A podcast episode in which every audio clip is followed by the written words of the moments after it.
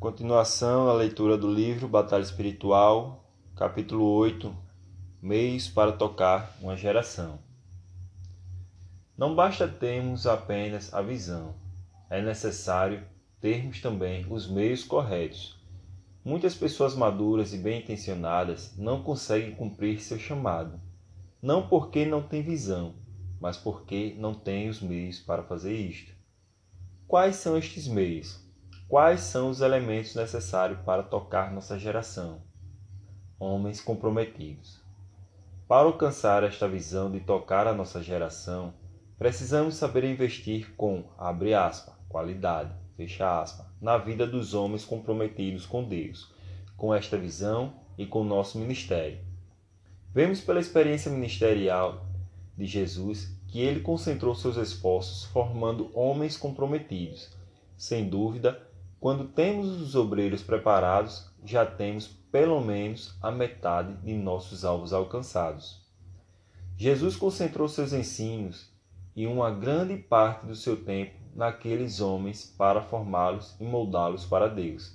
Em Marcos 3, 13 a 15, Jesus chamou os discípulos para estarem com eles e passou três anos e meio investindo no treinamento deles.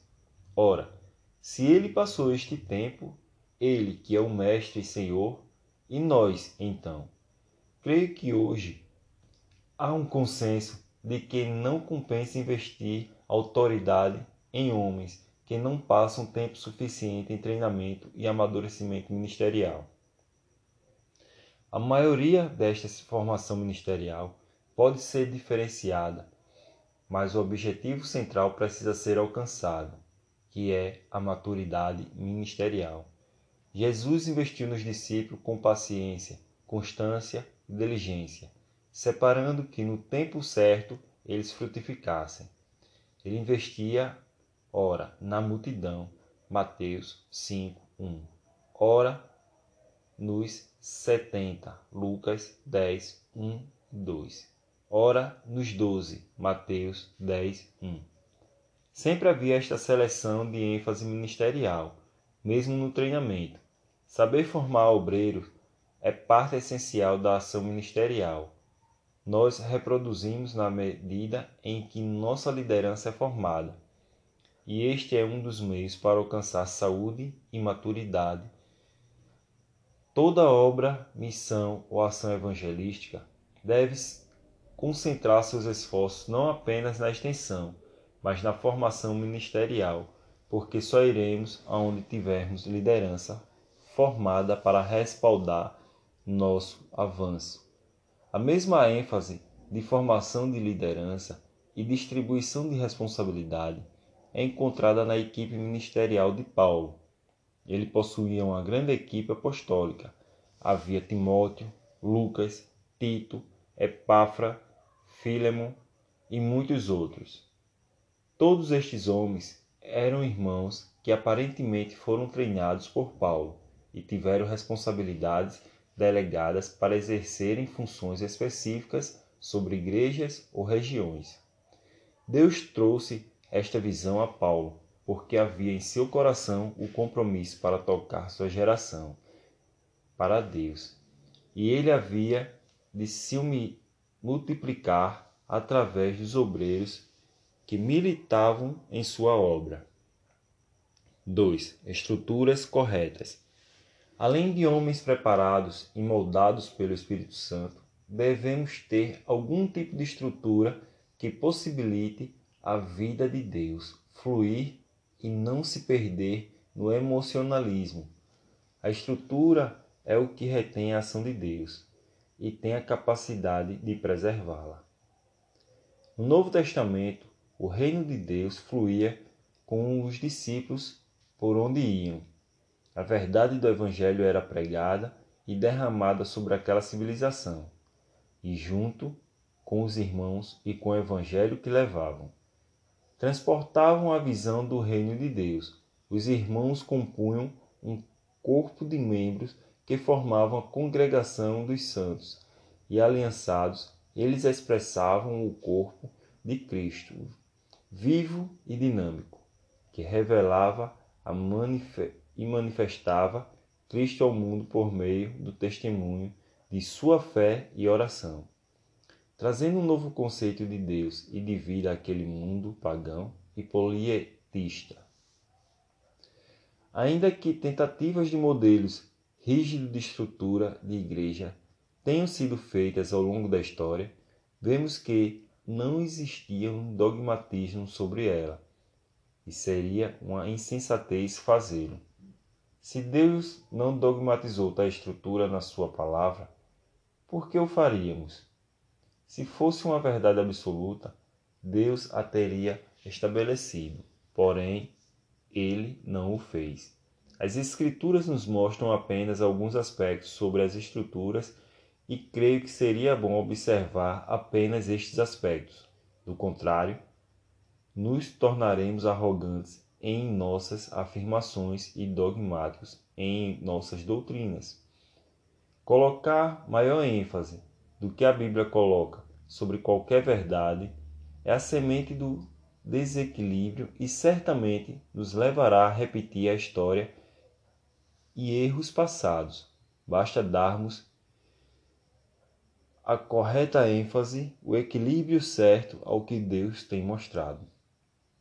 A estrutura da Igreja do Povo do Novo Testamento é balanceada com ênfases equilibradas entre o contexto local e universal, a harmonia dos relacionamentos locais com os universais traz a edificação. O objetivo das estruturas é apenas conter a vida do espírito e não reproduzir esta vida. Historicamente, o que produziu a vida e o mover de Deus foi a busca provinda de corações ardentes, e as estruturas foram colocadas como contêineres deste mover. Foi isto que aconteceu quando os diáconos foram instituídos, em Atos 6, 1 a 10. O apóstolo Paulo nos ensina que, abre aspas, o trabalhador é digno do seu salário, fecha aspas. 1 Timóteo 5,18.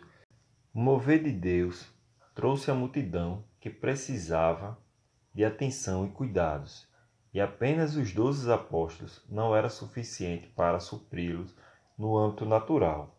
Logo surgiu, pela necessidade, a ideia de se comissionar homens e encarregá-los desde deste serviço. A estrutura estava se estendendo, desafiada pela prática. Logo depois, no capítulo 13, Paulo e Barnabé foram comissionados a saírem e levarem o evangelho a outras regiões. Até então, isto não tinha acontecido. Foi a primeira vez que tal iniciativa fora tomada, embora Jesus os tivesse enviado a todas as nações. Os únicos traços naturais que vemos nitidamente nas Escrituras são os ministérios investidos de autoridade tanto no âmbito local como no extralocal. O governo das igrejas era responsabilidade do ministério local ou dos presbíteros, onde havia comissão e ordenação específica dos ministérios apostólicos para isto. 3. Recursos naturais. Outro aspecto sobre o desafio de tocar nossa geração é a questão dos recursos naturais. Vivemos em um mundo físico e estabelecido por valores monetários e financeiros. Tudo neste mundo custa financeiramente, porque envolve coisas materiais. Não podemos pensar que basta o poder do Espírito e homens preparados e milagrosamente teremos o avanço do reino de Deus. Descobrimos por nossa própria experiência que os aspectos financeiros são mais importantes do que gostaríamos que fossem. Claro que, quando estamos dentro da vontade de Deus, Ele nos dará orientação e sempre trará saídas para o suprimento imaterial. Mas, quando falamos sobre os desafios enormes de tocar cidades ou países não alcançados, então vemos que precisamos de um respaldo financeiro bem maior do que poderíamos imaginar.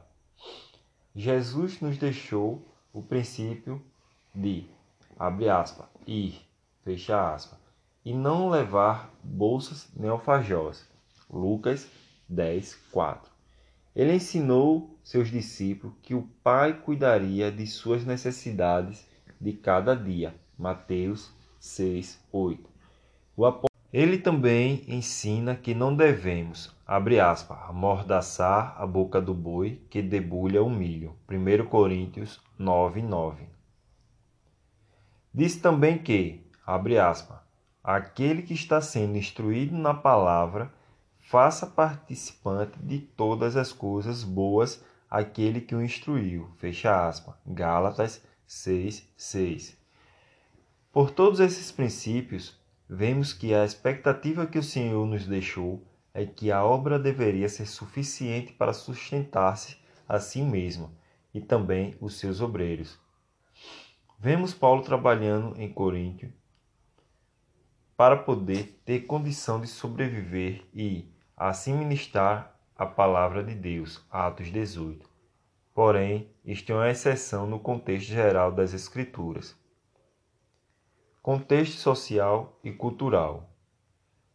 Cada época possui um contexto cultural e social, e a igreja deve se ajustar-se a ele Devemos ser capazes de pegar os princípios do mover de Deus e entender como contextualizá-los.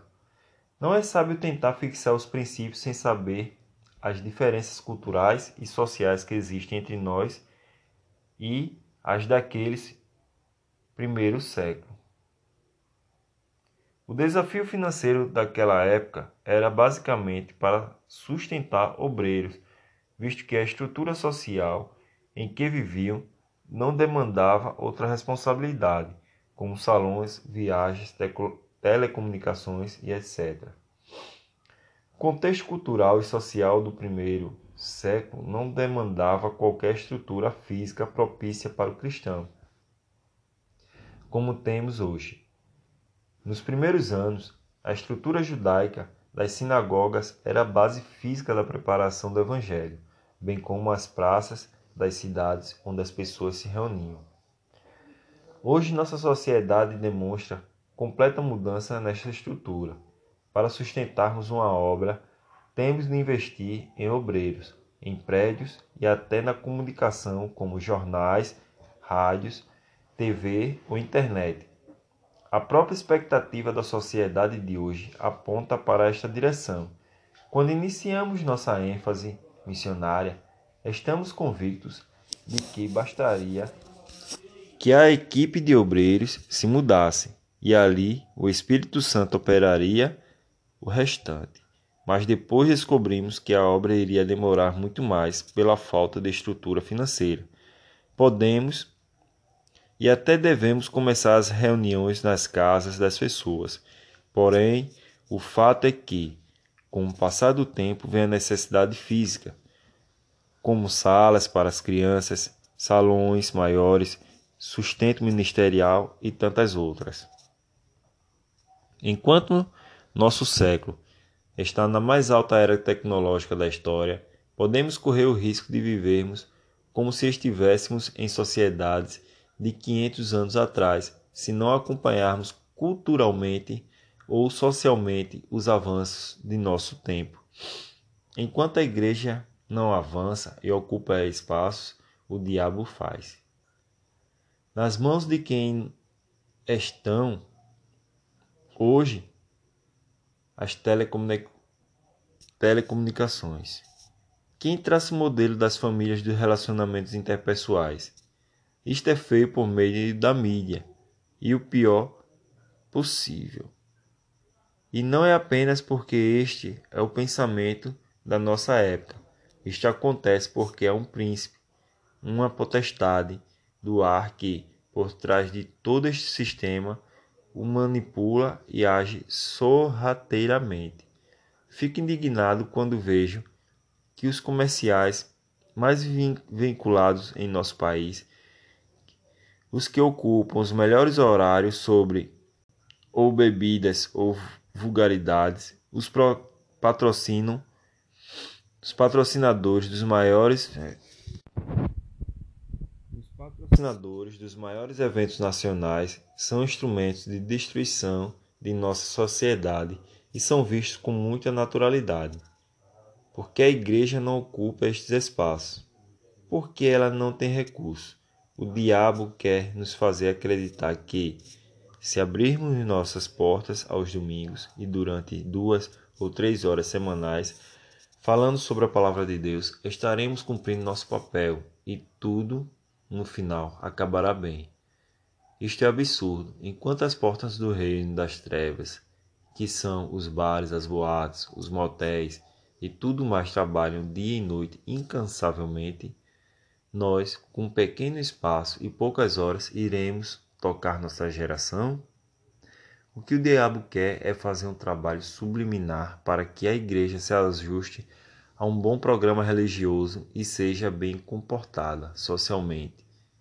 Se tivermos muita força financeira, então podemos nos tornar um risco para ele. Creio que temos de encontrar a saída para quebrarmos este espaço controlado pelo diabo.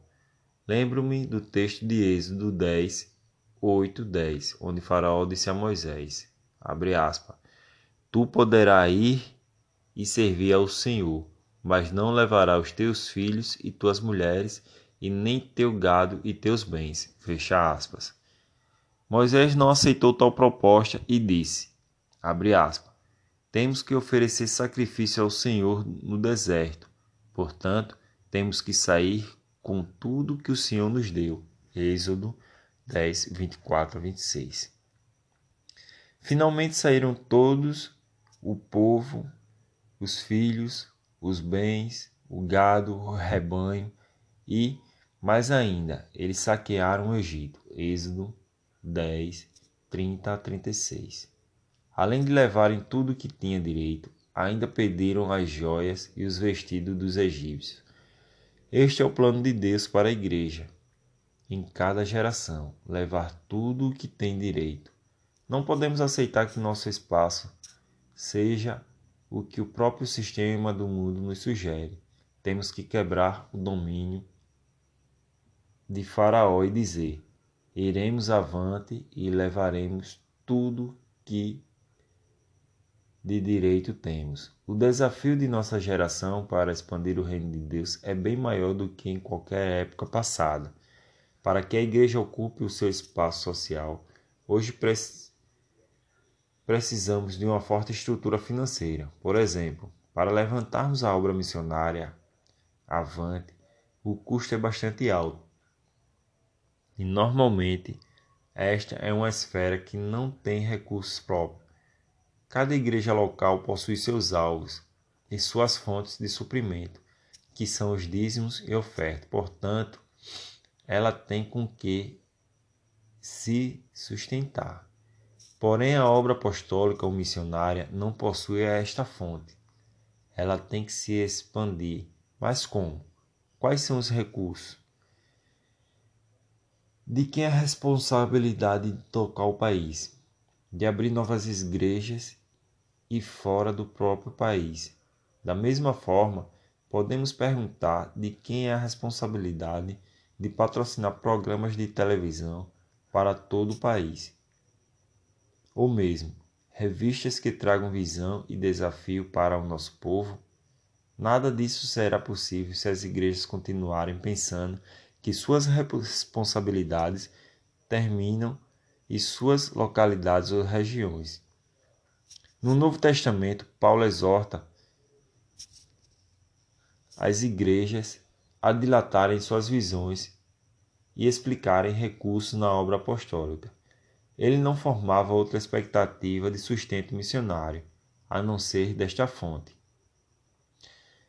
Tenho visto e crido que, Precisamos despertar e desafiar nossas igrejas para enxergar além de nossos muros.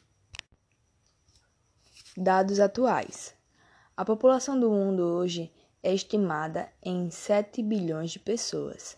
Desde, deste total, apenas 700 milhões são evangélicos e cerca de 2 bilhões considerados cristãos.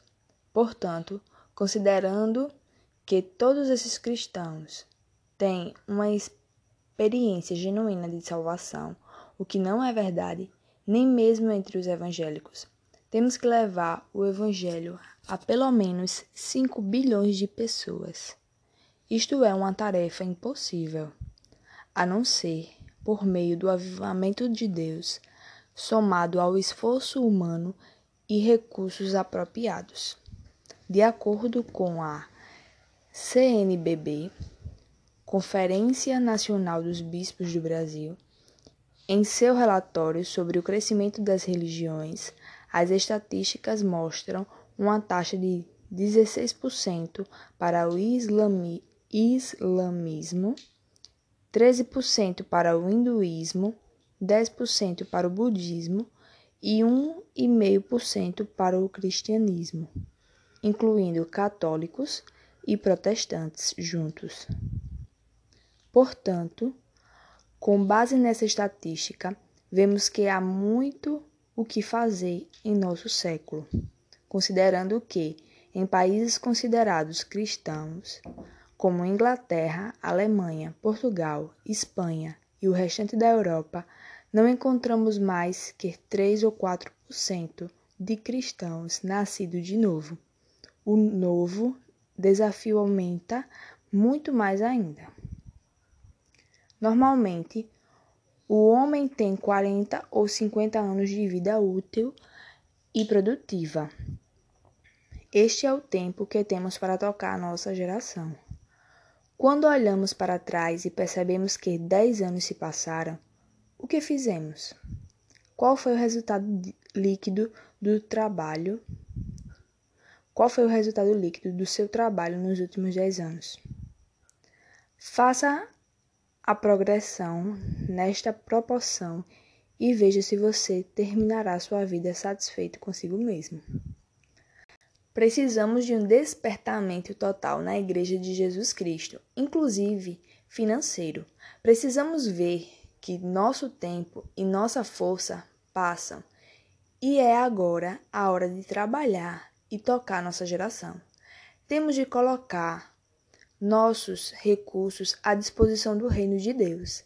E com isto, não estou falando apenas de dízimo, mas de todas as prioridades financeiras. Tomando os novos montes. Cremos que Deus está levantando uma nova geração hoje que tem a fé e a coragem para, como Davi, tomar os lugares altos. Em 2 Samuel 5, do 6 ao 9, o rei Davi fez algo inédito. Nunca alguém em Israel tivera coragem para tomar o Monte Sião, desde os juízes quando a terra de Israel foi dividida até o reino de Davi. Eles tiveram uma situação muito delicada, com os jebuseus habitando no centro do país. Eles não tinham tomado seu território, o Monte Sião. Quando o rei Davi se fortaleceu e estabeleceu seu reinado em Hebron, Logo em seguida, ele se voltou para tomar Sião. Ele não aceitou conviver com as heranças não possuídas em sua geração. Ele creu que Deus poderia dar-lhes aquele monte e, e o possuiu. Isto é um exemplo, uma figura para nós hoje. Temos convivido com montes não alcançados em nossa geração. Até hoje, a Igreja não tem possuído completamente a herança que Cristo nos deu na cruz, inclusive na área financeira. Não podemos permitir que Satanás controle esses montes financeiros, como tem feito até hoje, porque, através deles, o diabo direciona a nossa sociedade e a igreja segundo a sua vontade. Uma nova geração está sendo levantada por Deus para, para que levantada por Deus que terá fé, fogo e, pro, e compromisso para dizer: Subamos e tomemos estes montes, porque Deus nos entregou nas mãos. Cremos que Deus está dando hoje uma nova visão à igreja e a empresários para crescer, para crerem que esta nova realidade poderá vingar em nossa geração. Temos visto muitas igrejas se levantando com uma visão completa de reino e com espontaneidade, colocando seus recursos sobressalentes em prol desta visão. Da mesma forma, empresários têm sido despertados para se unirem aos projetos da Igreja para juntos tomar estes montes. Temos visto que, mais e mais, Deus está operando neste, nesta direção. Hoje, há apenas as primícias deste mover, mas elas se juntarão e no final nossa expectativa é podermos ver o que o povo disse a Josué. Abre aspas. Tudo quanto nos ordenastes faremos, e aonde quer que nos enviares iremos. Fecha aspas. Josué 1,16 Esta foi a resposta da nova geração. Estas palavras são extremamente importantes, porque foi aí que a velha geração falhou. Em Deuteronômio 1, 26 ao 28, a velha geração disse, abre aspas, Para onde subiremos? Maior e mais alto é este povo do que nós, fecha aspas. Eles olharam os obstáculos e os acharam impossíveis enquanto a nova geração tinha outra fé e outro sentimento em seus corações. Há hoje um grande desafio diante de nós. Você faz parte dessa nova geração que irá tomar mon este monte. Coloque sua vida, seu tempo, seus bens à disposição de Deus, para que Ele os use e assim tomemos todos os montes ainda não conquistados. Conheço, irmãos, que debaixo de uma palavra de Deus tem aberto empresas e outros, já com grande sucesso empresarial, com a visão de ampliar na, de aplicar na obra de Deus, sustentando missionários, pagando salões para igrejas que estão começando ou patrocinando programas de televisão e rádio. Deus tem despertado e chamado homens com esta visão, porque faz parte de seu plano para esta geração. É isto que ele está fazendo em toda parte do mundo hoje.